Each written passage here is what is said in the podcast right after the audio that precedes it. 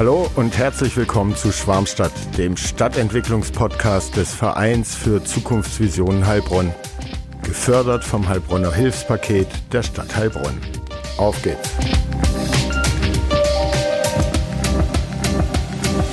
Herzlich willkommen zu Schwarmstadt, dem Stadtentwicklungspodcast aus Heilbronn.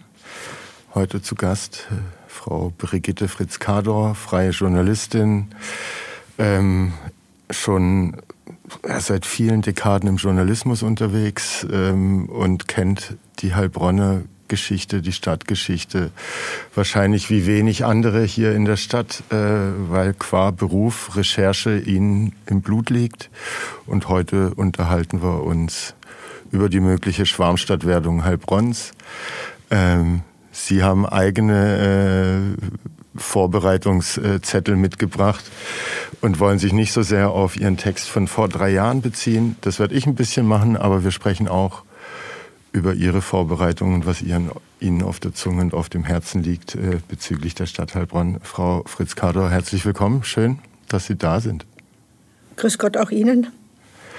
Ähm, über was wollen Sie denn äh, sprechen? Was haben Sie denn mitgebracht? Äh, Im Vorfeld haben Sie mal gesagt, äh, es wäre Ihnen auch recht, wenn wir ja über das Geistige, äh, die Geisteshaltung hier mhm. und so weiter mhm. auch sprechen können.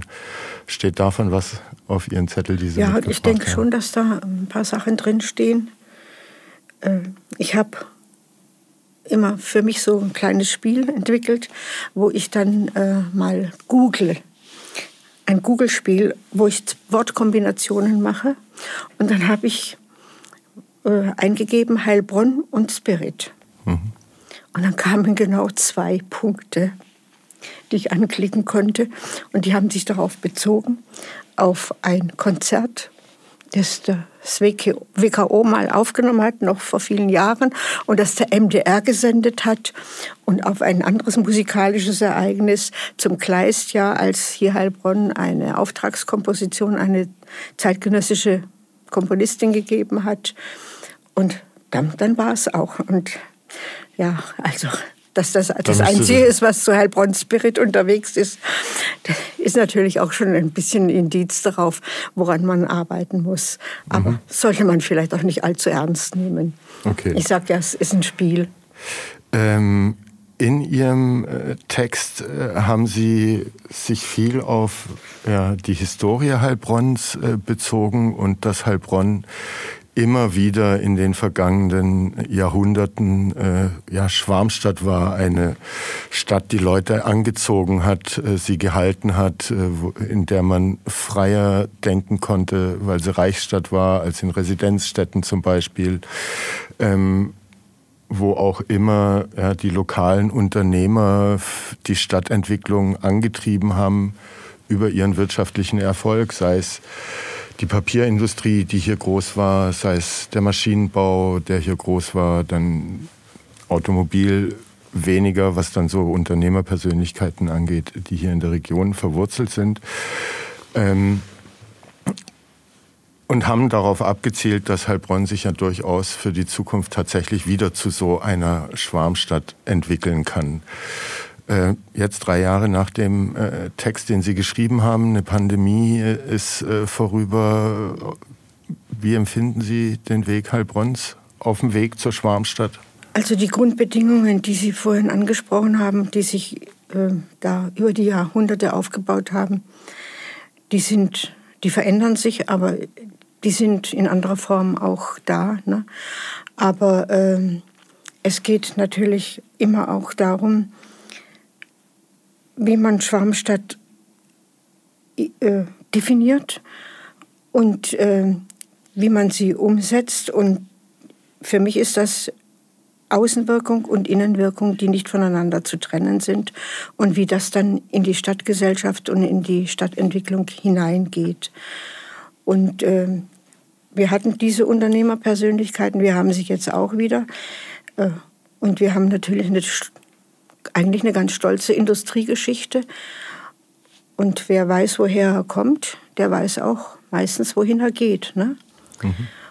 Und andererseits finde ich es immer unglaublich schwierig, dass man trotzdem so wenig draus macht. Ich will Ihnen mal ein ganz aktuelles Beispiel sagen, was Innenwirkung und Außenwirkung betrifft. Äh, zum Jahreswechsel war das große Stichwort Kernfusion. Ne? Also das Atomzeitalter geht praktisch in eine neue Epoche. Von der Spaltung zur Fusion. Und dann war bei mir die Assoziation sofort Robert Meyer. Mhm. Gesetz von der Erhaltung der Energie. Der erste Mensch eigentlich, der das physikalisch in eine Formel gebracht hat, dass Wärme und Energie das gleiche ist. Und dann habe ich mich im zweiten Schritt gefragt, warum hat hier nicht ganz Heilbronn gejubelt? Warum ist das an der Stadt vorbeigerauscht? Warum hat man da nichts draus gemacht? Aber was ist denn ne? Ihre Analyse? Und das wäre jetzt etwas, Entschuldigung, gewesen, was, was nach außen hätte gehen können mhm. und was eben Außenwirkung und Innenwirkung gezeigt hätte. Und auch so ein kleiner Schritt auf dem Weg zur Schwarmstadt. Sie haben ja etliche Beispiele in Ihrem Text genannt, ja. äh, wo in Heilbronn oder durch Heilbronner durchaus äh, historische Ereignisse oder Leistungen erbracht wurden, sei es äh, von Robert Meyer, der ähm, eben äh, diesen Energieerhaltungssatz in eine Formel gegossen hat, oder Heilbronn war die erste Stadt, die äh, via Drehstrom äh, versorgt ja, wurde, ja. noch vor Metropolen wie Paris und Co. Ja. Ähm, war da also sehr. Die erste Stadt, der ein allgemeines Licht aufging. So, genau.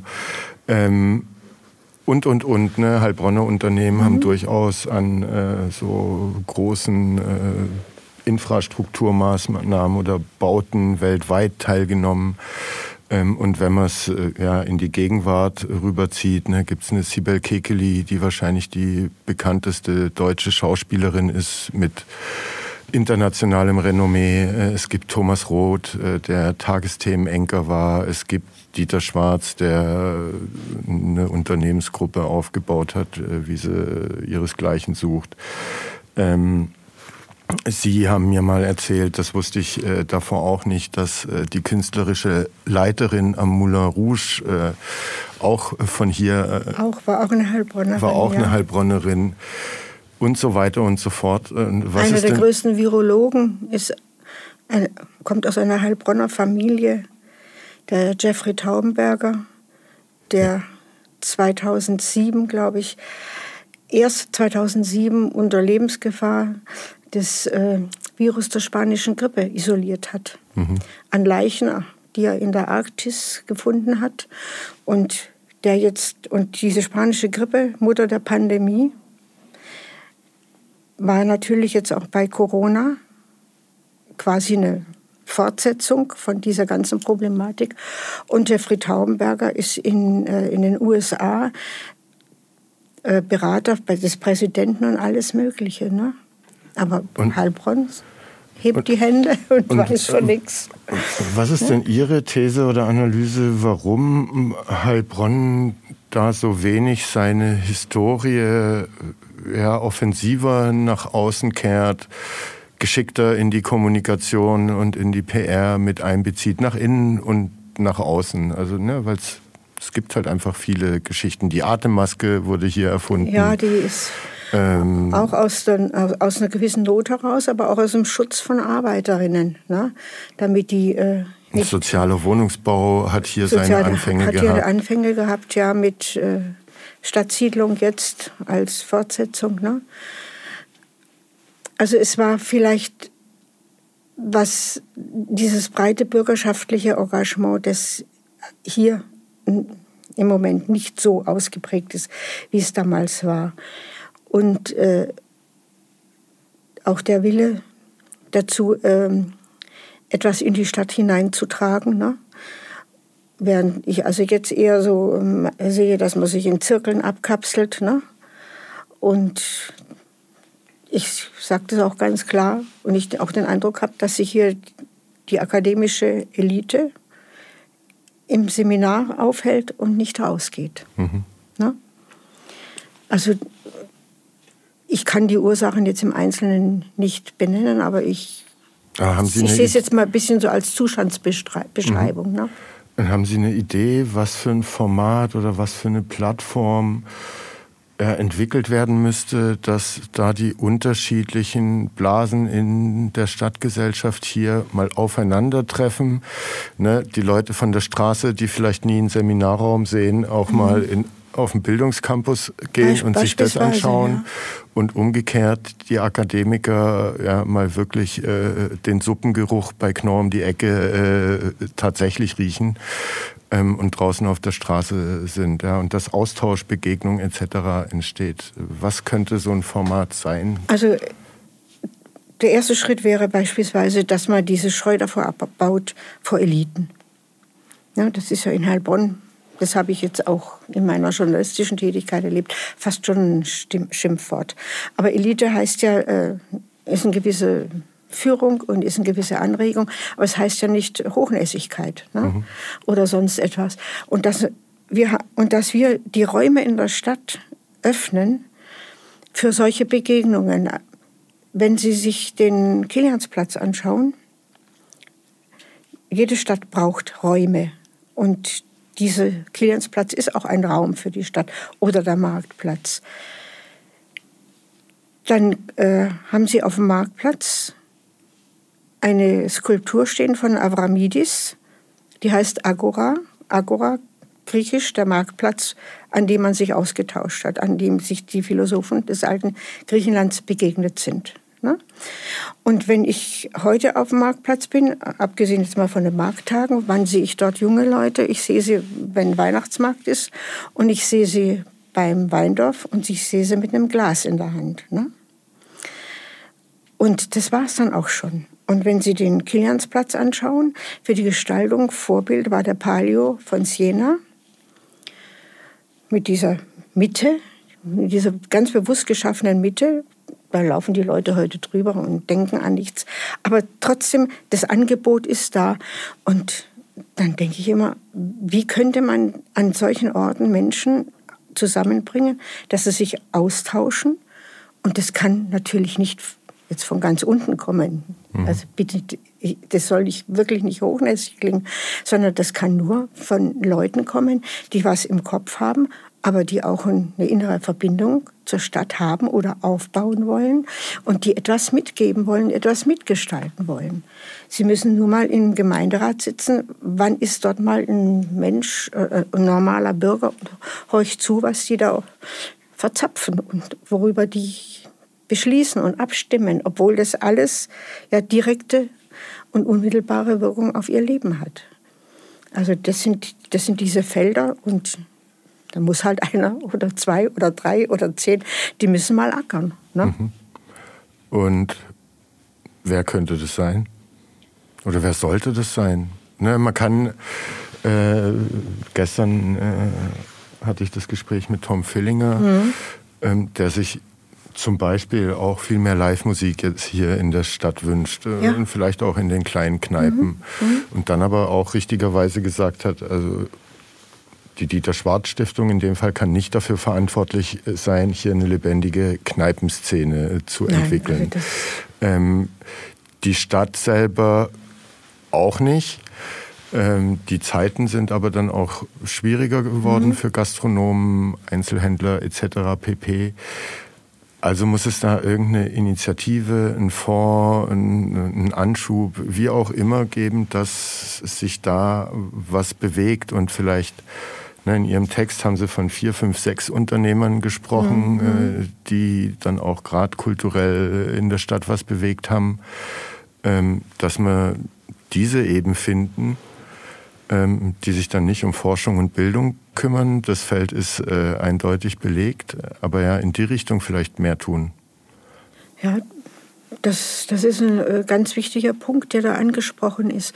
Und wir hatten ja auf dem Bildungscampus vor gut einem Jahr diese Konferenz, wo so Stadtgestalter von weiß Gott woher überall kamen und wirklich Kapazitäten und die damals auch gesagt haben, Kultur ist ein ganz, ganz wichtiger Punkt um äh, eine Stadt lebendig zu machen mhm. und auch eine Innenstadt lebendig zu halten und eben auch, ich sage jetzt nochmal, diesen Spirit irgendwo wieder zu wecken, Gemeinschaftsgefühl und so weiter, einfach auch und, und Anziehungskraft. Ne? Und äh, das ist, äh, also die, das sind sehr, sehr gute Ideen gewesen. Und dann hieß es, ja, die kommen bei uns in die Stadtkonzeption. Ja, aber Stadtkonzeption ist ein Stück Papier und das liegt in der mhm. Schublade. Ne? Und das wird natürlich bei der einen oder anderen Gelegenheit dann auch wieder herausgezogen. Aber äh, an, an Ideen und an Möglichkeiten fehlt es theoretisch nicht. Und so wie Sie sagen, eben diese praktische Umsetzung. Und da sehe ich die Menschen, die jetzt auch hier am Bildungscampus in der Hochschule und in sonstigen akademischen Einrichtungen sind, sehe ich in einer Verpflichtung, aber ich sehe sie nirgendwo in Präsenz. Mhm. Denn wer, wer soll es machen? Ne? Und ähm, braucht es vielleicht, also mit Sicherheit auch früher, ne, als äh, das heißt, die industrielle Revolution begonnen hat äh, und Heilbronn da die verschiedenen Epochen des Aufschwungs äh, hatte, ging ja auch nicht alles von einem Jahr aufs andere nein, und hat nein, seine Zeit ja, gedauert. Und ich habe es auch schon ein paar Mal in anderen Podcast-Gesprächen erzählt, ne, jetzt als ich mich dann auf die Gespräche vorbereitet habe und dann gelesen habe, was alles inzwischen da ist, was noch 2000 zum Beispiel nicht da war. Mhm. Angefangen von der Stadtbahn über die Kunsthalle mhm. Vogelmann, die Experimenta, den Neckarbogen, den Bildungscampus, den IPAI, mhm. der jetzt mhm. kommt, die Neckarmeile. Ähm, also es ist schon ja. viel passiert. Ähm, in 2010 saß äh, die Nicole Graf, Direktorin der DHBW, mit dem Günter Käser-Pawelka in einem Container mhm. Äh, hier auf dem Gelände und da stand gar nichts. Also in wahnsinnig ja. kurzer Zeit ja. ist schon ein Haufen passiert. Ähm, da müssen ja einmal müssen, müssen die Bürger da mitkommen, die Stadt muss mitkommen, äh, ne, die neue Hochschulbubble erweitert sich, mhm. da sind Neuankömmlinge in der Stadt, die sich zurechtfinden müssen. Und wahrscheinlich dauert es dann auch in der Stadt wie Heilbronn, die da weniger kulturelle Zentren, dritte Orte, an denen sich die Bürger treffen, hatte, die paar Jahre länger, um das zu entwickeln, als möglicherweise woanders. Und ich höre auch immer wieder trotzdem, und beide Seiten haben recht, ne? die Stadt sagt, es ist doch schon wahnsinnig viel passiert. Auch wenn ich Ihren Text lese, wie ehemalige Industriegebäude inzwischen mit Kultur oder Bildung belegt ja, angefangen sind. beim Hagenbucher hier, ne? Genau, angefangen ja. bei der Experimenta ja. oder ähm, das äh, Weipert-Zentrum, äh, wo jetzt die ja. 42 drin ist und die TUM reinkommt oder die Maschinenfabrik, Maschinenfabrik die jetzt auch, äh, Kultur da hat. Ne, wenn die Stadt sagt, ja, es ist doch schon viel passiert in den letzten 23 Jahren. Es ist sie, auch was passiert, kann man, nicht, kann man nicht äh, leugnen. Und äh, wenn dann auf der anderen Seite Leute sagen, ja, aber es muss noch mehr passieren, um diese Atmosphäre, diesen Spirit äh, oder diese Charmstadt, äh, wie sie es auch im Text genannt haben, um die rauszuentwickeln. Und da ist die Stadt auch gefordert und tut da vielleicht noch nicht genug. Und auch das ist nicht falsch. So, ne? Also es war vor einigen Wochen war eine Journalistin von dpa da und hat einen Artikel über Heilbronn geschrieben. Äh, und der ist in ganz, ganz vielen deutschen Zeitungen dann auch gelaufen. Und das war so ein Flachsinn, dass es mich gegruselt hat. Und äh, was ihr besonders auffiel, das war jetzt muss ich mal das ein bisschen ordinär werden, der nackte Arsch äh, in, in den Weinbergen mit diesem berühmten Spruch ne? Mhm. vom Hegelmeier und vom Meile, ne? leck mich am Arsch, du Stadt der Krämerseelen. Und der, der Oberbürgermeister drunter schreibt, wart noch eine Weile, Oberbürgermeister Weile. Und dann ist dieser nackte Arsch für Heilbronn durch die Presse gegangen und das tut weh. Mhm. Und gleichzeitig fragt man sich, warum ist verflixt doch mal diese Wahrnehmung so da und kein also kann ich sagen, kein Mensch, aber wie schwer hat es beispielsweise, weil Sie es vorhin gesagt haben, die Kunsthalle Vogelmann. Die Kunsthalle Vogelmann ist in Heilbronn die Kulturinstitution mit der größten und auch anspruchsvollsten Ausstrahlung und Aufgabenstellung. Die haben jetzt gerade in Anselm Reile da gehabt, da reißen sich andere Museen drum. Die haben jetzt wieder eine Ausstellung ähm, äh, zu textiler Kunst. Da, da hängt der Anzug, der Filzanzug von Beuys, da sind Werke von Claes Oldenburg, da sind äh, Teppiche aus dem Bauhaus. Und man hat es auch als Journalist schwer, das in anderen Zeitungen zu thematisieren. Und es kommen auch keine von außen. Und wenn ich da die Antwort wüsste, wäre ich froh. Aber ich muss sagen, ich frage mich, aber ich frage mich, ich frage mich.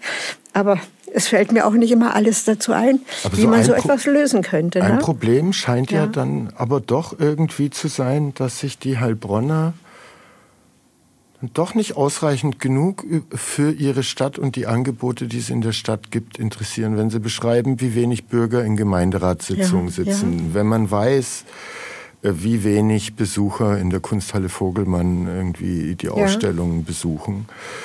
Ähm, ne, und die Stadtvertreter weisen zu Recht auf viele äh, Angebote hin, aber das machen auch mhm. Private. Ähm, ein Gastronom äh, hatte gesagt, äh, dass er hier schon auch die Erfahrung gemacht hat, dass die Leute gerne über fehlende Angebote meckern und mhm. wenn sie mhm. dann da sind, äh, trotzdem nicht wahrnehmen. Ja, oder sie sind zu teuer. Und Ach, das kommt dann auch vorne. Wie kriegt man es denn dann hin, die Leute mehr zu interessieren für ihre Stadt und was in der Stadt passiert und dann vielleicht auch aktiver Dinge einzufordern, die ihnen mhm. Also ich könnte die Liste ja auch noch beliebig fortsetzen, wenn ich beispielsweise das Literaturhaus anführe. Das Literaturhaus arbeitet jetzt so um, rund um zwei Jahre mit einer Wahnsinnsfülle von Veranstaltungen und die kommen auch sehr, sehr gut an. Und die Thematik dort, die ist nicht auf, äh, auf eine Interessenlage begrenzt. Natürlich geht es immer irgendwo um Literatur, aber äh, nicht auf, auf eine Altersgruppe. Da sind auch sehr viele junge Autoren. Wenn Sie dort in die Veranstaltungen gehen, Sie sehen von 10.000 Studenten noch nicht einmal 10. Ja, bitte, warum kommen die einfach nicht? Die lesen doch auch mal Bücher. Vielleicht lesen sie sogar mal ein Gedicht. Und, die, und, die, und äh, in, der, in den Büchern sind Themen äh, äh, behandelt. Ich, ich glaube, ne? da ist das Thema Kommunikation, ja. Ja. weil was sich jetzt auch so ein Stück weit rauskristallisiert hat in meinen Gesprächen ist, dass von vielen Angeboten nicht gewusst wird. Mhm. Mhm. Und dann kann man vielleicht sagen, ja, das ist eine Hohlschuld der äh, Konsumenten. Wenn man aber sieht, dass das nicht funktioniert, dann muss man ihnen die Informationen vielleicht dahin bringen, wo sie sind. Also sei es auf der Social-Media-Plattform oder in der Kneipe oder in dem Seminarraum. Also ich sehe, ich sehe schon auch bei der Stadt äh, und auch bei der HMG immer wieder ein, ein äh, nicht nachlassendes Bemühen, das zu publizieren. Und, aber irgendwo, es, es verläuft sich. Aber Literaturhaus im Tappensee ein zauberhaftes Schlösschen, wunderbarer Ort. Ich war trotzdem dagegen, weil ich gesagt habe, ein Literaturhaus gehört mitten in die Stadt. Mhm. Aber gut, okay, jetzt ist es eben da draußen, jetzt muss man schauen, äh, dass die Leute einfach dorthin kommen. Man findet Parkplätze, man kann im Fühlpark beim Joggen auch mal vorbeigehen und gucken, was da ist. Ne? Aber wie gesagt, es kommen einfach keine jungen Leute dahin. Aber ja, das müsste man tatsächlich, glaube ich, und da müssen sich vielleicht ja, Journalisten, Leute von der HMG, von der Pressestelle der Stadt, aber auch aus den einzelnen Institutionen mal zusammensetzen und überlegen, wie kommunizieren wir, dass es ja. uns gibt und was wir tun und wo kommt es an und wo läuft es völlig vorbei oder ins Leere. Weil meine Wahrnehmung und ich bin jetzt auch nicht mehr der Jüngste, aber ne, interessiert an Popkultur und so ja, weiter, ja. ist, dass so diese Kulturveranstaltungen von den etablierten Institutionen, und ich klammer da vielleicht das Theater mal so ein Stückchen aus, eher für ältere Semester sind. Das ist, wenn man es objektiv anschaut, mit Sicherheit nicht so ja. oder nicht in der Gänze so, wie ich es wahrnehme. Und dann werden ja aber die Angebote für die jüngere Zielgruppe nicht ordentlich kommuniziert. Oder ist das Desinteresse so groß und äh, man läuft schon so taub und stumpf äh, irgendwie durch die Gegend, dass man also gar nichts von mehr Von den 10.000 Studenten sind natürlich auch sehr viele, die keine Bindung an Heilbronn haben.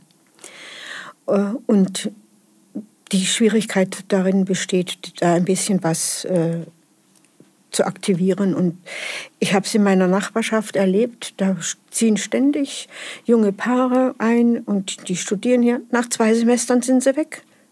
Dann sind sie in Würzburg, dann sind sie in Tübingen oder sonst irgendwo. Und ich, ja, wenn ich dann frage, hat sie hier in Heilbronn nicht gefallen oder haben Sie hier nicht das gefunden, was Sie gesucht haben? Ja, also an den universitären Einrichtungen hat es nicht gelegen. Ne? Hm. Und äh, also wie gesagt, man braucht Bindung, weil schauen Sie mal nach Tübingen, schauen Sie nach Heidelberg, das sind Schwarmstädte seit Jahrhunderten. Schauen Sie sich Jena an. Da hat die Andrea Wolf so eine dicke Schwarte darüber geschrieben, wie Jena zur Schwarmstadt wurde. Aufklärung, also Schiller, Hegel, Schelling und so weiter. Ne? Also es fängt immer mit dem, mit dem Spirit an. Ich mhm. komme ich da komme ich wieder drauf zurück. Ne? Aber und dass dieser Spirit einfach auch andere erfasst und anspricht. Da äh, ist ja, sie, dann, da, das ist eben. Dann gilt es ja so ein bisschen herauszufinden, ja, wie man den entflammen und entfachen ja. kann. Oder anders haben sie, sagen wir mal, seit 2018, ne, seit die TUM hergeholt wurde, mhm. die Campus Founders ja. sind da ungefähr gestartet, die 42 kamen äh, auch zu einem ähnlichen Zeitraum äh, hier rein und mit den Institutionen äh, ja auch nochmal ganz neue Leute mhm. ähm, von außerhalb hier nach Heilbronn her. Haben Sie das Gefühl, dass sich, was diesen Spirit äh, betreffend, äh, da ein bisschen was tut und entwickelt? Also ich sehe beispielsweise bei der 42 äh, KI-Salon und so weiter, sehe ich Bemühungen und die sind auch vollkommen okay und, und, und, und haben auch einen Charme. Ne? Nicht nur den Schwarm, sondern mhm. auch den Charme. Ne? Aber äh, es sind immer ein, einfach nur noch so, so, so, so Einzelpunkte. Ne? die es dann ne, irgendwie gilt, miteinander zu verweben. Ja, die, das müsste man einfach auch verknüpfen. Ne? Und wenn, wenn, Sie, wenn Sie anschauen, äh, was auch andere kulturelle Institutionen, wie die, die gehen ja auch in die Schulen, aber dann, äh, dann äh, findet was statt und dann ist es wieder zu Ende. Ne? Mhm. Die, beispielsweise die Geschichte mit äh, Heilbronn zeigt Geschmack. Ausstellung in der Experimente es war ja noch ein bisschen ein Problem mit Corona, ne? aber dann ist diese Ausstellung auch in die Stadt gegangen. Dann hatten wir überall bunte Wedel und bunte Fähnchen und, und ja, ein bisschen so eine, eine lockere und äh, mediterrane Atmosphäre und äh, so weiter. Und, aber was ist, was ist davon hängen geblieben? Ne? Also ja, vielleicht muss man in Heilbronn da einfach, Herr Städter, Tropfen hüllt ja, den Stein. Man muss, man muss einfach ganz, ganz, ganz viel mehr machen und ganz viel intensiver und ganz viel Geduld und erwarten haben. Sie da auch mehr von der Stadt, von der Stadtverwaltung, von der Lokalpolitik oder finden Sie, die springen weit genug, sind mutig genug, ähm, packen, weiß nicht, entschlossen genug die Transformation der Innenstadt zum also Beispiel? Also das ist ganz schwierig. Wir haben äh, einen Gemeinderat und der Gemeinderat hat Ausschüsse und der hat äh, beschließende Ausschüsse und nicht beschließende Ausschüsse. Der Kulturausschuss ist ein nicht beschließender Ausschuss, der findet viermal im Jahr statt. Alle anderen Ausschüsse mindestens fast alle anderen Ausschüsse mindestens einmal im Monat. Also ist ja auch klar, Bauausschuss, Verwaltungsausschuss haben auch ganz andere Pakete zu schultern. Und in diesem Kulturausschuss waren bis zu einer gewissen Zeit auch noch als Mitglieder nicht stimmberechtigt ähm, Heilbronner Bürger eingeladen, damit sie ihre Sachkunde da auch mhm. mit einbringen. Ich schreibe das seit Jahren und sage, wovor hat man eigentlich Angst, solche Leute mit reinzuziehen mhm. und die mal anzuhören? Es verpufft. Es ist in null den, Echo da. In den Ausschüssen sind Mitglieder des Gemeinderats jeweils das ist? Das ist ein Gemeinderat, ein Ausschuss des Gemeinderats. Mhm. Wir haben beispielsweise äh, Ausschüsse, wo es um Inklusion und so weiter geht. Da sind fachkundige Bürger auch gebeten. Aber offensichtlich ist man in Heilbronn der Meinung, wir brauchen in unserem Kulturausschuss, der viermal im Jahr tagt, aber lächerlich wenig. Da, brauchen wir, da können wir dann auch noch auf fachkundige Bürger verzichten. Da könnte sich auch etwas entwickeln. und kann sich das mit den aktuellen Gemeinderatsmitgliedern entwickeln, jetzt unabhängig von deren auch, politischer Haltung? Auch. Ich hatte ja. ne, auch zu Gast die Isabel Steidel und den ja. Niklas Anna. Das sind ja, ja jetzt Jungpolitiker hier in der Stadt. Und äh, auch deren Text ist drei Jahre alt. Äh, damals war mhm. das Durchschnittsalter des Gemeinderats 58, mhm. jetzt ist es demnach ja. 61, ähm, die Isabel Steidel ist mit Abstand die jüngste, mit mhm. Mitte 20. Und dann kommt die Tanja Sagasser-Beil, ja. die jetzt auf die Mitte 40 zugeht. Ja. Und dann ist alles irgendwie Richtung äh, Pensionierung äh, mhm. unterwegs. Also ich habe überhaupt nichts. So ich habe gar nichts gegen geballte Erfahrung im mhm. Gemeinderat, mhm. aber es kann halt nicht das Einzige sein. Ne? Also Wir haben noch den Holger Kimmerle, das ist auch noch ein junger Mann, der jetzt der Fraktionsvorsitzende bei, der, bei den Grünen ist beispielsweise. Ne? Aber dieser Gemeinderat, also was er nicht äh, repräsentiert, ist sozusagen die Diversität und äh, die Abbildung der Stadtgesellschaft, mhm. also in mhm. keinster Weise ne, in der Zusammensetzung und der Altersstruktur. Und wie kriegt man es hin, dass man weil das scheint mir dann auch essentiell zu sein, dass man den Gemeinderat bei der nächsten Wahl, die ist wann, das werden Sie besser wissen. Die sind übernächstes Jahr, also, 25. aber die, scharren, die Pferde scharren schon mit den Hufen, sagen wir mal so. Man merkt also der muss schon, aus meiner Sicht ja dann signifikant ja. jünger werden, dass ja. man auch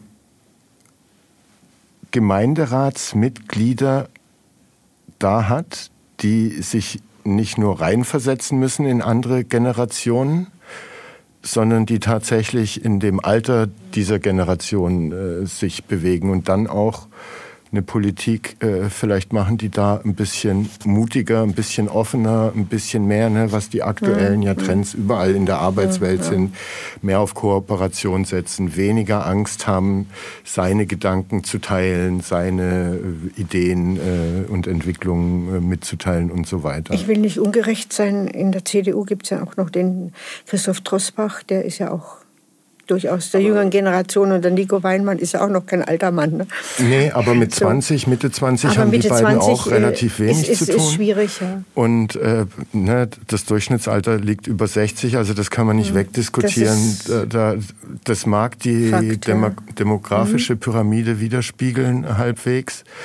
Ähm, aber eine Stadt, die sich so sehr in der Transformation äh, befindet wie Heilbronn und auch diesen Willen hat, mhm die braucht ja dann auch, also weil vielleicht haben dann diese jüngeren Politiker auch Ideen, wie man die desinteressierte Stadtgesellschaft anzündet. Aber äh, es fängt ja damit an, dass sie 40 Kandidaten brauchen. Und jetzt müssen sie mal von diesen 40 pro Partei oder pro Liste, müssen sie eben auch die jungen Leute dafür erstmal finden. Denn man kann ja nur die wählen, die sich aufstellen lassen. Und da ist die Schwierigkeit auch schon da. Fragen Sie mal die Parteivorsitzenden in, in die Gremien. Die, da ist es nicht so, dass die hm, sagen, nee, da wollen die Alten ihre Pfründe verteidigen, verteidigen ne? äh, sondern da würden junge Leute durchaus auch äh, eine Chance kriegen. Da geht es natürlich dann wieder darum, was für einen Listenplatz kriegen sie und so weiter, dieses ganze Prozedere. Aber wir sind da an einem Punkt angekommen, wo äh, der bei den Klimaaktivisten endet. Zu einer Beteiligung gehört auch der Marsch durch die Institutionen. Und der ist oft lang, der braucht Geduld. Und die Erkenntnis, dass Demokratie ein mühsames Geschäft ist, die ist nicht populär. Hm. Ja? Muss man die demokratischen Prozesse ein bisschen äh, sexier gestalten ja, ähm, ne, für die digitaler. Äh digitaler, sexier, schneller vielleicht auch und manchmal auch mit mit einem Wumms oder mit einem Doppelwumms. Aber ne? das bedeutet ja, weil ja. Ne, auch die Isabel und der Niklas haben mhm. mehr oder weniger gesagt, also groß was wird sich 25 wahrscheinlich an der Altersstruktur äh, Stand heute äh, nicht verändern am Gemeinderat. Ähm, ne, und gar nicht nur, weil die Alten an ihren Stühlen festkleben, es gibt zu wenig Junge. Aber dann ja, muss man sich was einfallen lassen, wie man wie man das löst, weil das dann wahrscheinlich schon viel Entwicklung auch blockiert. Das blockiert Entwicklung nicht nur, das, das lässt sie äh, überhaupt erst gar nicht äh, entstehen. Hm. Ne? Und mein Traum ist immer, dass wir hier irgendwo vielleicht so ein äh, philosophisches Café für unter 30-Jährige haben. Mal nur irgendetwas das ein Angebot, zu sagen, ne? wo jeder reingehen kann und wo die über 30-Jährigen nur zuhören dürfen. Wäre doch toll. Mhm. Ne? Und dann aber und dann junge Leute einfach reden lassen, erzählen lassen, auch laut denken lassen. Ne? Mhm. Und, und äh, solche Geschichten kann man auch ohne viel Geld installieren. Ne? Und da braucht man natürlich Leute, die das machen. Und wenn sich die Stadtverwaltung da nicht angesprochen fühlt und äh, dann kann das auch mal ein privater oder sein oder Private-Public Partnership, dass man äh, etwas findet. Ne? Mhm. Aber irgendeiner muss halt sagen, so, jetzt nehme ich den Bleistift in die Hand und das Handy und die Füße vielleicht auch noch, um irgendwo hinzugehen. Und jetzt gucke ich mal nach Gleichgesinnten. Ne? Journalisten dürfen das nicht machen muss ich dazu sagen. Sind sie fein Die raus. dürfen nur drüber reden und drüber nachdenken. Ja. ja aber, sie wissen ja, mein Prinzip ist dabei sein, aber nicht dazugehören. Aber wie kriegt man sowas aktiviert? Also so einmal A, die initiierenden Kümmerer mhm. ähm, und dann aber auch die Mitmacher. Ne, also es hat sich ja gerade so ein bisschen auch rauskristallisiert. Also so ein bisschen mehr Interesse an den Angeboten, die es in der Stadt gibt, ja. äh, dürfte bei den Heilbronner Bürgern schon äh, irgendwie sich entwickeln. Ähm, eine bessere Kommunikation von Seiten der Veranstalter, der Stadt, wie auch immer, was es alles gibt, äh, auch auf die speziellen Zielgruppen, ist bestimmt nicht verkehrt. Ähm,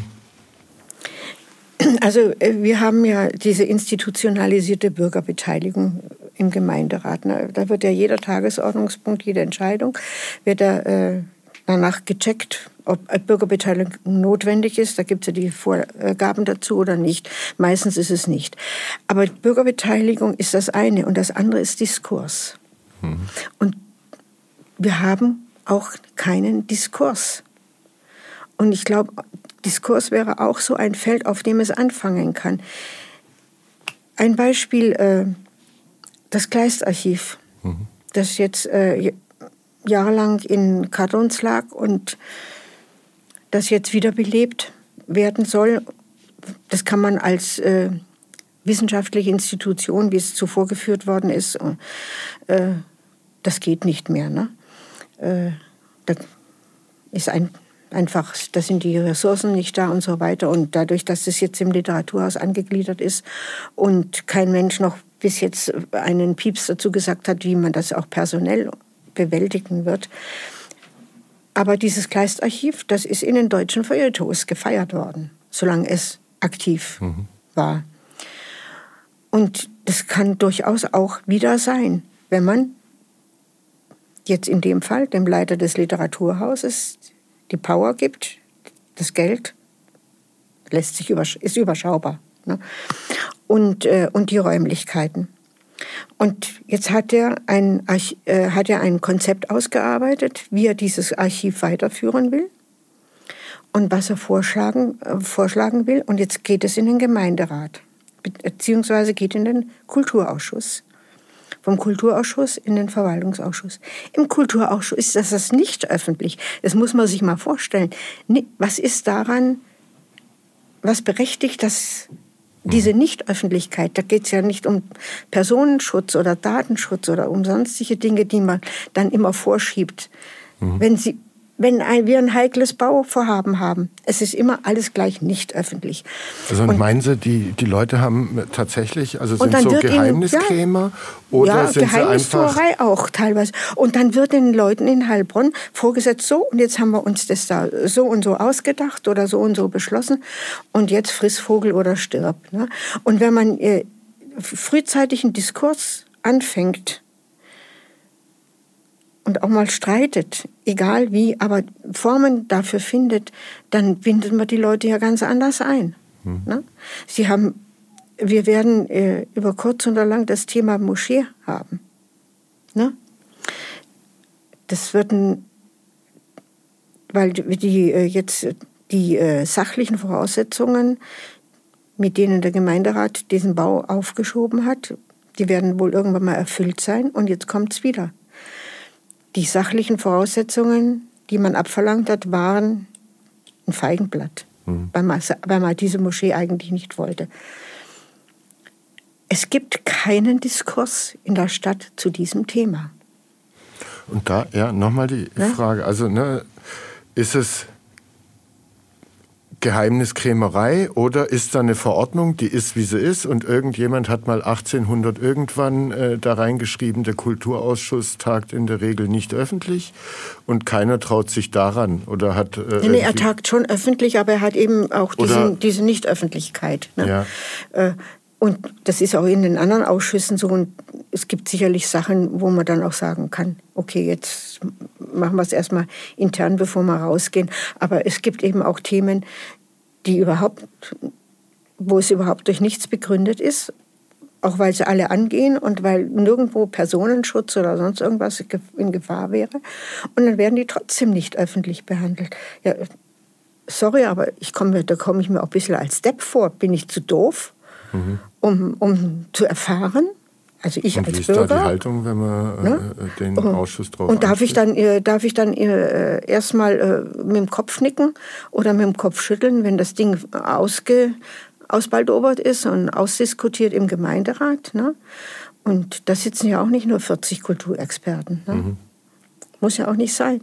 Die also Sie haben, wie verstehen dann vielleicht Sie von was anderem was. Ne? Mit Sicherheit Leute darauf angesprochen, mhm. warum äh, das so ist oder nicht so ist. Was sind denn da die Antworten? Keine. Auch das spricht für eine Verjüngung ja. des Gemeinderats.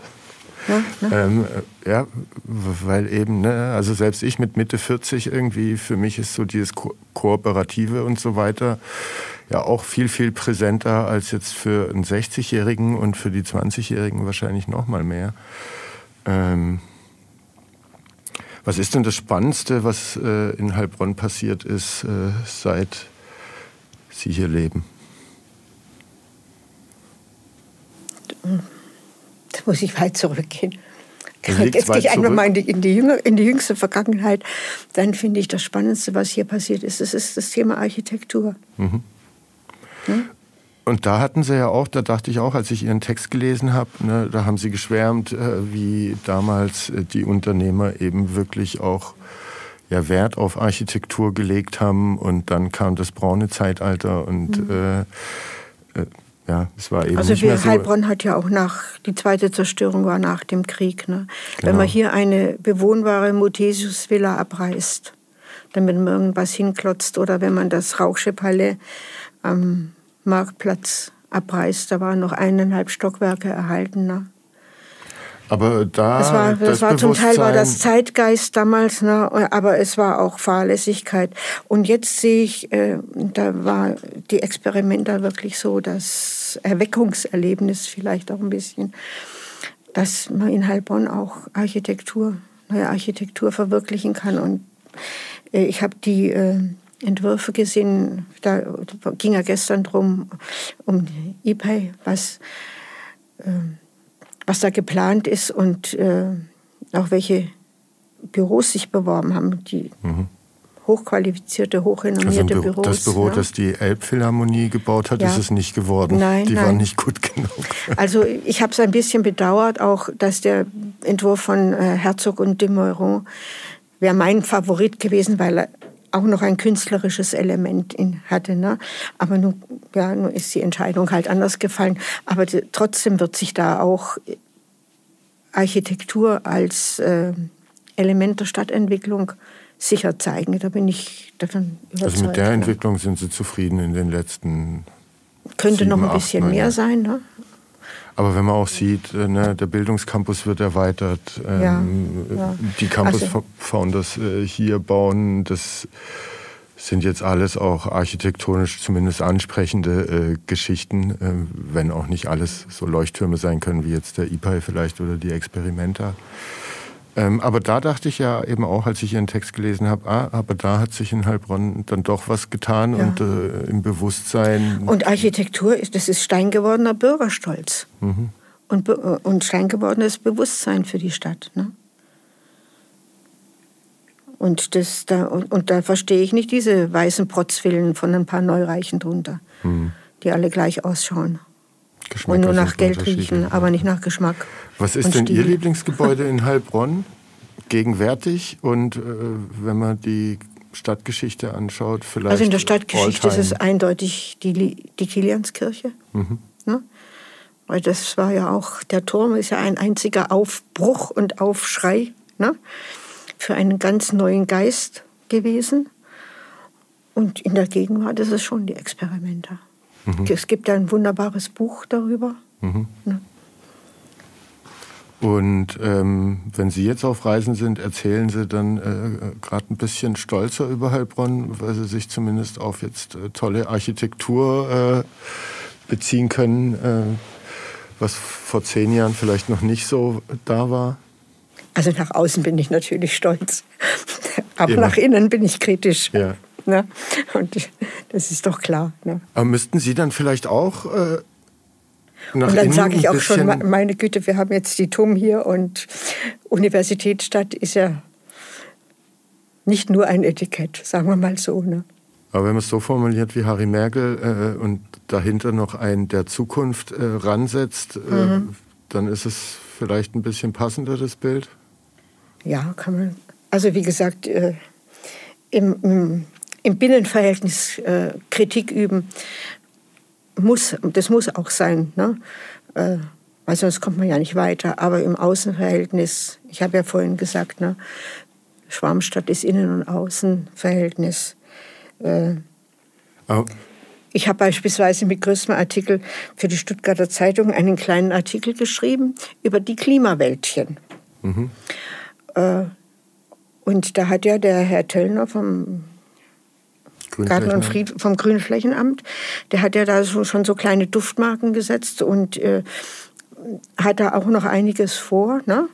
Und äh, dann habe ich geschrieben, äh, auf der Theresienwiese, bei uns gibt es ein Klimawäldchen, aber bei euch am Cannstatter Vasen gibt es keines. Ne? Mhm. Also nur mal. Und das ist dann auch gedruckt worden. Und, und wie, wie, wie ist denn das nach innen? Loben Sie da auch mal? Ne, weil ja, ich mich das gerade frage, also, ne, Heilbronner, ist ja nicht also, alles schlecht, um Gottes Willen. Ne? gibt immer Heilbronner, wieder Sachen, worüber man sich freut und wo man Fortschritte sieht. Also weil das ja auch wichtig ist, ne? Und ja. äh, der Heilbronner bruddelt gern äh, mhm. über seine Stadt ähm, und äh, Harry Merkel sagt es ja auch oft genug und die Buga hat da bestimmt ein bisschen was äh, verändert. Ne, aber ja. gerade bei, also bei all der Luft nach oben und auch berechtigter Kritik, dass man äh, in bestimmten Bereichen vielleicht mehr Chutzpe, äh, so hat es Tom Fillinger genannt, äh, ja, ja, an den Tag gute legen, Eigenschaft. an den Tag legen kann, ähm, Sachen mehr in Fokus nehmen kann und äh, forcieren kann, ist dann doch auch schon viel passiert. Auf der anderen Seite, ne, die Bürger müssen die Sachen auch annehmen. Wenn das nicht passiert, ähm, ist dann nicht die Verwaltung oder die Institution äh, unbedingt schuld, wenn das Interesse nicht da ist.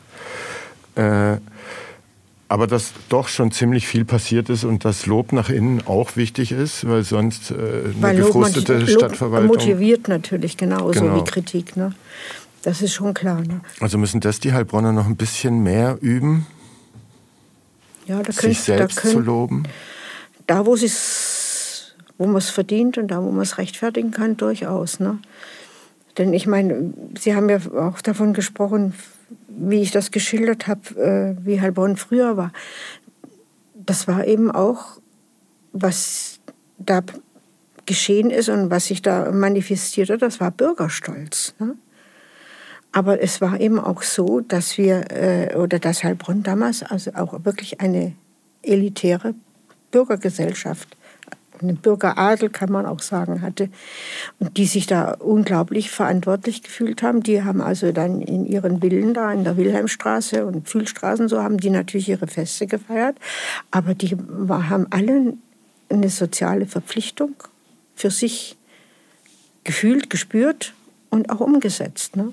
Welche Unternehmer hier aus der Stadt und Region äh, könnten nach Ihrem Geschmack noch ein bisschen sich mehr einbringen ne, im Geiste der äh, Historie, die Sie gerade beschrieben haben? Ersparen Sie mir die Peinlichkeit, Namen zu nennen. Aber ich will ein gutes Beispiel nennen. Äh, schauen Sie mal nach Laufen. Hm. Hölderlin-Haus. Ne? Da hat ein einzelner Unternehmer, der Herr Schunk, der Stadt dabei geholfen, ein jahrelang brachliegendes äh, Haus, Grundstück und auch vor allen Dingen auch eine brachliegende Erinnerung und einen brachliegenden Schatz äh, zu, zu heben und zu gestalten. Und das Hölderlin-Haus in Heilbronn ist eine Institution geworden mit Strahlkraft. In Laufen. In Laufen, Entschuldigung, ja, mit Strahlkraft und äh,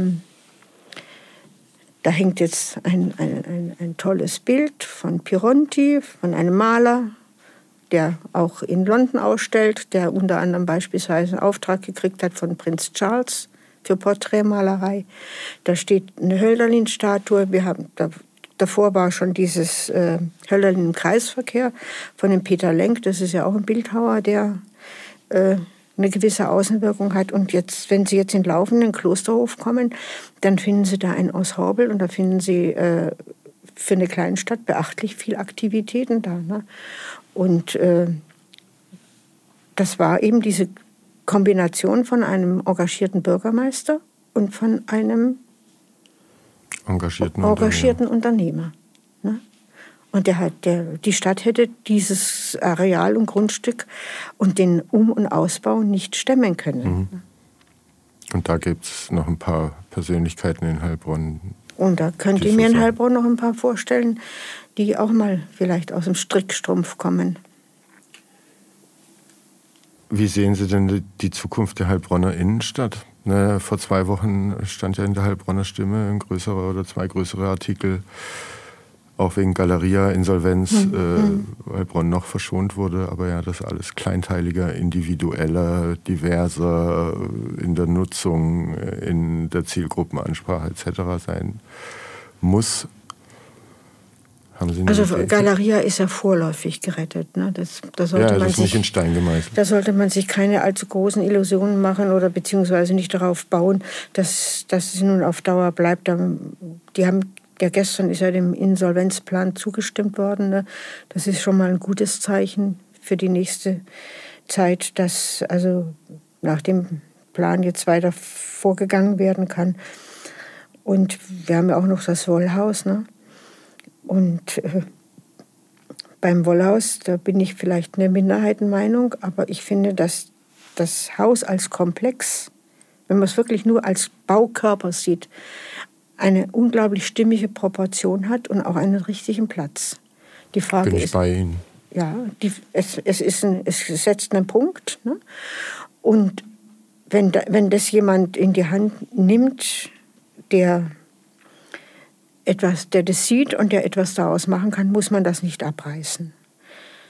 Und ich bin auch froh, dass die Stadt wenigstens ein Teileigentum hat, sodass sie mitsprechen kann und dass wir auch dieses Haus nicht allein dem Markt und irgendwelchen mhm. Leuten aus der Immobilienbranche, sage ich mal vorsichtig, überlässt, der ja bis heute auch noch keinen Pieps gesagt hat, was er sich da vorstellt, weil er offensichtlich nicht weiß, dass auch Eigentum verpflichtet. Ne? Mhm. Aber das dürfte man dann ruhig auch mal lauter in Heilbronn sagen, gerade zu dem Thema.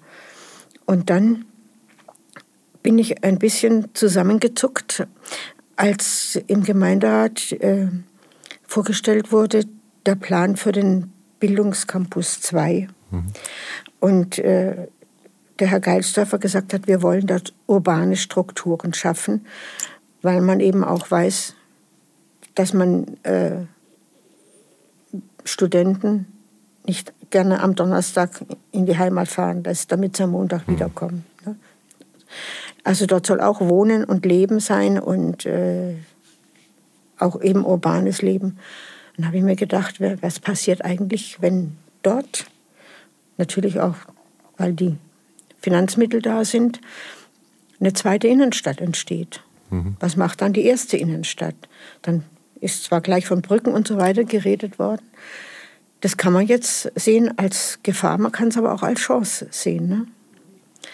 Und äh, es gibt Städte in Deutschland, oder andersrum gesagt, dieses Problem äh, von, von äh, Innenstädte, die sterben oder die einfach die Transformation nicht richtig schaffen, ist ja kein Heilbronn-spezifisches Problem. Es gibt Städte, die sehr, sehr viel aktiver dann von Seiten der Verwaltung eingreifen, als man das in Heilbronn tut. Im Sinne von Vorkaufsrechten, Rückkaufsrechten. Beispielsweise, so ja. ja. Ähm, welche Idee für die Innenstadt, äh, äh um sie zukunftsfähig zu machen, äh, äh, ist Ihnen denn näher?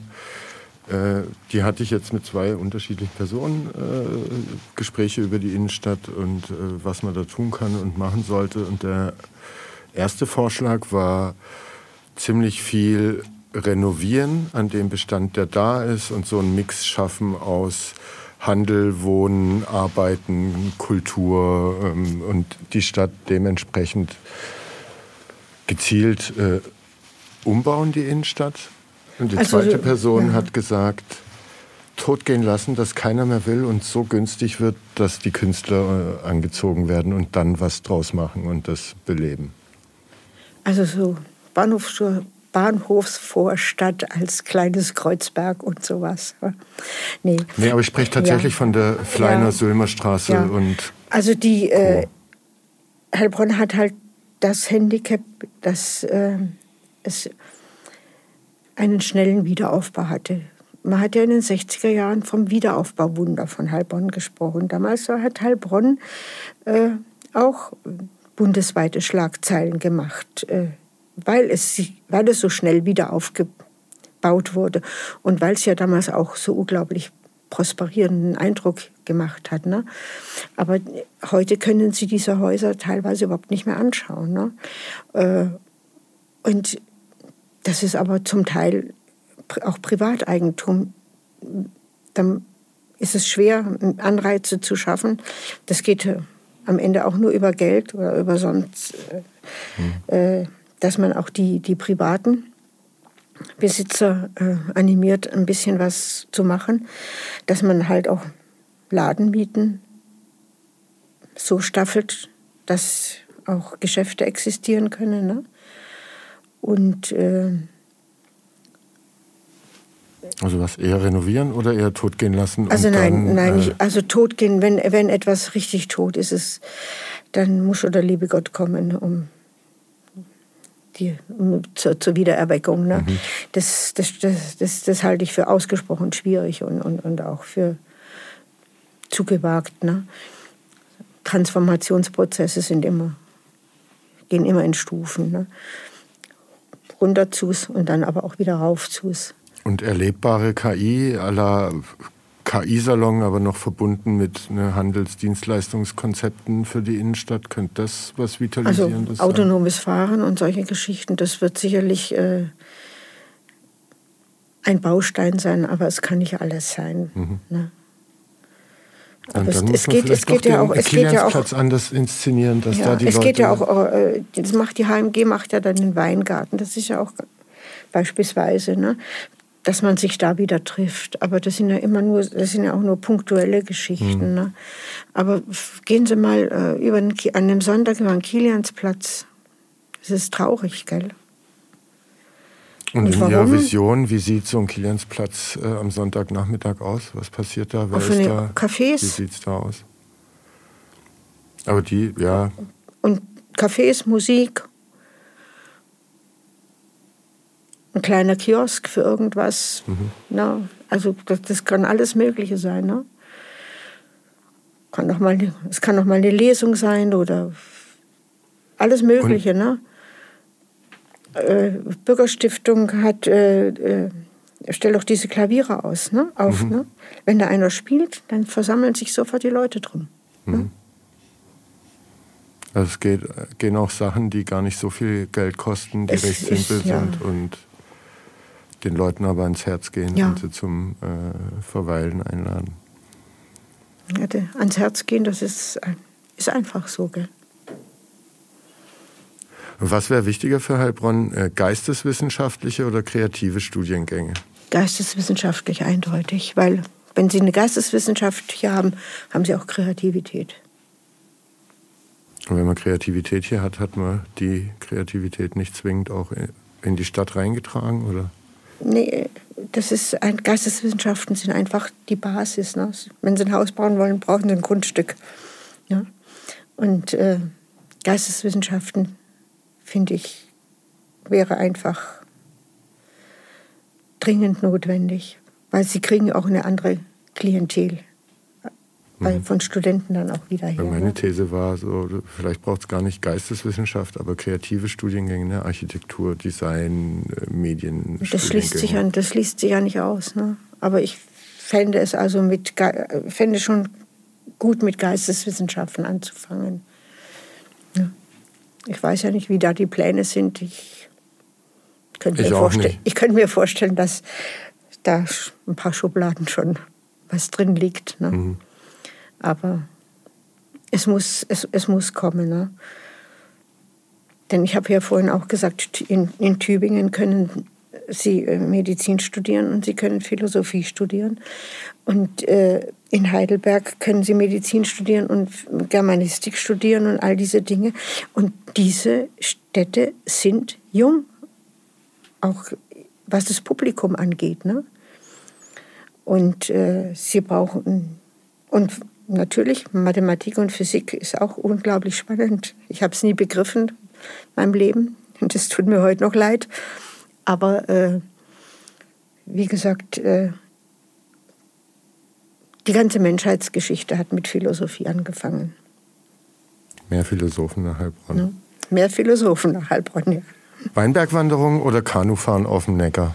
Weinbergwandern. Altbauwohnung oder modernes Loft? Altbau. Das alte Rathaus oder die Kilianskirche? Kilianskirche. Trappensee oder botanischer Obstgarten? Das ist schwer. Trappensee. Streetfood oder Sterneküche? Sterneküche, weil Leute, die auf der Straße essen, finde ich widerlich. Okay. Sorry. IPAI oder Experimenta? Das ist unfair. Beides. Pfeffer oder Food Court? Pfeffer, wegen des kleineren Formats. Klassische Architektur oder moderne Kunst? Das ist auch unfair. Beides. Äh, Public Transportation oder individuelle Mobilität? Individuelle Mobilität, auch wenn ich mich dafür schämen sollte. Kässpätzle oder Maultaschen? Kässpätzle. Trollinger oder Riesling? Riesling. Historische Stadtteile oder moderne Viertel? Auch wieder unfair, beides. Was ist Ihre Lieblingsstadt? Klammern wir mal Heilbronn aus. Schwer zu sagen. Ich habe eine Zeit lang in Berlin gelebt. Ich habe nicht nur in Berlin studiert, sondern auch später eine ganze Zeit lang dort gelebt. Und ich glaube, es wäre dann doch auch wieder Berlin. Was sind die drei wichtigsten Kriterien, die eine Stadt lebenswert machen? Das Stadtklima. Und da meine ich nicht nur das Wetter. Mhm. Dann natürlich menschliche Beziehungen. Die gibt es auch nicht, die wachsen nicht von heute auf morgen. Und dann natürlich ein Angebot für den Kopf, also mhm. für Kultur, Musik, bildende Kunst. In welcher Stadt haben Sie bisher die freundlichsten Bewohner angetroffen? In Lindau. Berlin kann es nicht sein. Nein, in Lindau, da habe ich auch eine Zeit lang gelebt und gearbeitet. Was, Also ich, ein, eindeutig äh, Süddeutschland in dem Fall. äh, was sind Ihre Lieblingsorte in einer Stadt? Meine Wohnung. Und was war Ihre beste Städtereise bisher? Venedig. Rauf und runter, aber immer nur im Herbst. Und im Nebel. Was sind die größten Stärken äh, der Stadt Heilbronn? Die Wirtschaftskraft. Welche Veränderungen würden Sie gerne in Heilbronn am schnellsten sehen? Eigentlich das, was wir gerade besprochen haben. Dass sich, dass sich so eine Blase von Spirit auftut und dann explodiert und alle möglichen Leute packt und sagt, so, und jetzt können wir was tun oder wir wollen was tun. Etwas, was über das hinausgeht, was wir sonst getan haben und unser tägliches Leben ist. Das beste Restaurant hier in der Stadt? Also da bin ich, da geht es jetzt nicht in, in dem Fall um, äh, um das Wort Beste, sondern ich hänge unglaublich am Inselhotel. Das hat sehr viel Familienbezug für uns und für mich. Ich habe dort geheiratet, dort sind Enkelkinder von mir getauft worden. Äh, Und mein Mann ist mit dem Hans-Georg Meyer auf der Gas rumgerannt, wie man so schön sagt. Und äh, es, es liegt so schön und ja, und ich finde es furchtbar schade, dass man jetzt dieses Parkhotel so unglaublich hypt, wo ich mich überhaupt nicht wohlfühle. Was sind die größten Herausforderungen, mit denen sich Heilbronn auseinandersetzen muss? Ein Thema, über das wir noch gar nicht gesprochen haben, und das ist, glaube ich, auch dieser hohe Migrationsanteil. Dass wir da. Ich hasse das Wort von der gespaltenen Gesellschaft, weil ich das Wort Spaltung auch furchtbar brutal finde. Aber äh, dass wir da wirklich äh, noch integrativer arbeiten und ein ganz, persönlicher Eindruck von mir. Ich gehe äh, durch die Stadt und da kommen mir drei Jungs entgegen und die haben alle ihre Rauschebärte und die sehen alle gleich aus und haben alle den gleichen rasierten Scheitel. Und dann denke ich mir, sind das jetzt nette Menschen oder wollen die mir an mein Handy klauen? Ne? Und äh, das ist einfach so eine Situation, die ist ungut und da fühle ich mich nicht wohl und das- kann ich auch kaum vor mir selber rechtfertigen. Aber äh, äh, es ist einfach da, dass man, dass man das abbaut und dass man sich freundlicher begegnet. Und wenn äh, es um irgend mal um so Diskussionen, Ausländerfeindlichkeiten und so weiter geht, dann sage ich immer wieder, wenn ich mit zwei Einkaufstaschen unterwegs bin und muss da irgend so eine schwere Türe stemmen und es macht mir einer die Türe auf oder hält mir die Türe auf und lässt mich Deutsch? durch, ist es ein junger Türke. Und ich suche immer noch den jungen Deutschen, der das macht. Ne? Und dass man einfach auf dieser Ebene, glaube ich, dass man sich da noch sehr viel enger und menschlicher begegnet. Ne? Aber da gehören auch immer zwei dazu. Ne? Der mu- muss auch von der Seite die Bereitschaft sein. Und wenn ich zu meiner türkischen Schneiderin gehe, die strahlt mich an und ich freue mich auch, wenn ich sie sehe. In welchem Heilbronner Stadtteil würden Sie gerne leben? Da, wo ich jetzt wohne. Ähm, und was macht Heilbronn Ihrer Meinung nach äh, als Abschlussfrage zu einem besonderen Ort? Ja, Gegenfrage, ist Heilbronn ein so besonderer Ort? Nicht Dafür, dass es irgendwie so, eine, so ein kleines Städtchen ist und ich Ja. kenne natürlich die äh, Historien irgendwie von Herne und Co. nicht und Lübeck und was weiß ich was. Ähm, ist, äh, hat die Stadt eine bewegte Also schon, Geschichte, schon lieber hat, als, als Wuppertal oder hat starke Persönlichkeiten Remscheid. hervorgebracht, Ja. immer wieder, ähm, sich immer wieder neu erfunden. Ähm, also ne, aus der Perspektive vielleicht schon. Architektonisch wird es vielleicht wieder ein besonderer Ort. Ähm, also ja, so ein bisschen besonders vielleicht schon. ja. Das ist eben mal dann auch die Frage, wie weit Lokalpatriotismus den Blick trübt oder erhält. Schön, dass Sie da waren. Ja, danke. Herzlichen Dank. Tschüss.